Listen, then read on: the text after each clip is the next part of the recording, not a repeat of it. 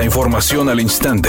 Grupo Radio Alegría presenta ABC Noticias. Información que transforma.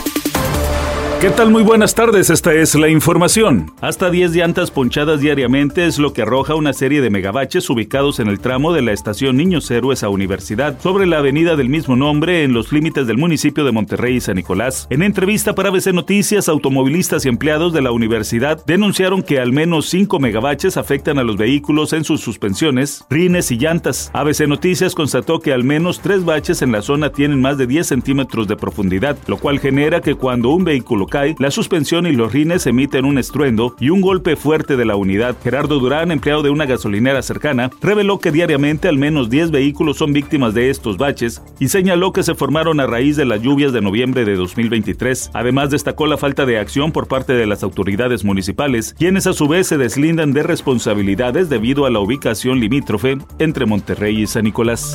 El coordinador de los diputados del PAN, Jorge Romero, reconoció la eficacia de la Estrategia Nacional de Seguridad para reducir los delitos de secuestro en 80% y el robo de vehículos en 45%. Sin embargo, lamentó que el gobierno de la 4T no pueda reducir la extorsión reflejada principalmente en el cobro de piso ni los homicidios dolosos como casi a diario ocurren en el estado de Guerrero. Que tanto criticamos haya logrado disminuir el secuestro, se lo aplaudimos por México, por México, no por la 4T y por la gente. Entonces yo les decía, ¿por qué han podido con uno?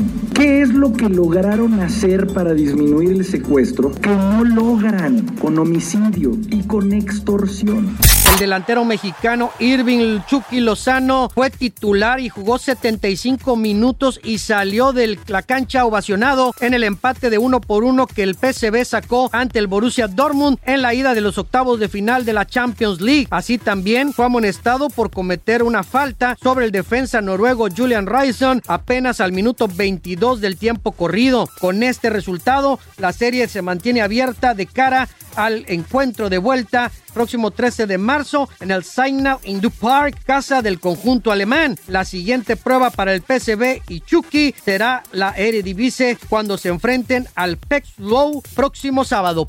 Cintia de la Vega, actual directora del certamen Miss México, dijo que a diferencia de otros años, ahora no necesariamente cada estado tendrá una representante, porque las elegirán según la región. Así se asegurarán de que las candidatas tengan mejores cualidades para representar a México en Miss Universo. Redacción y voz Eduardo Garza Hinojosa. Tenga usted una excelente tarde.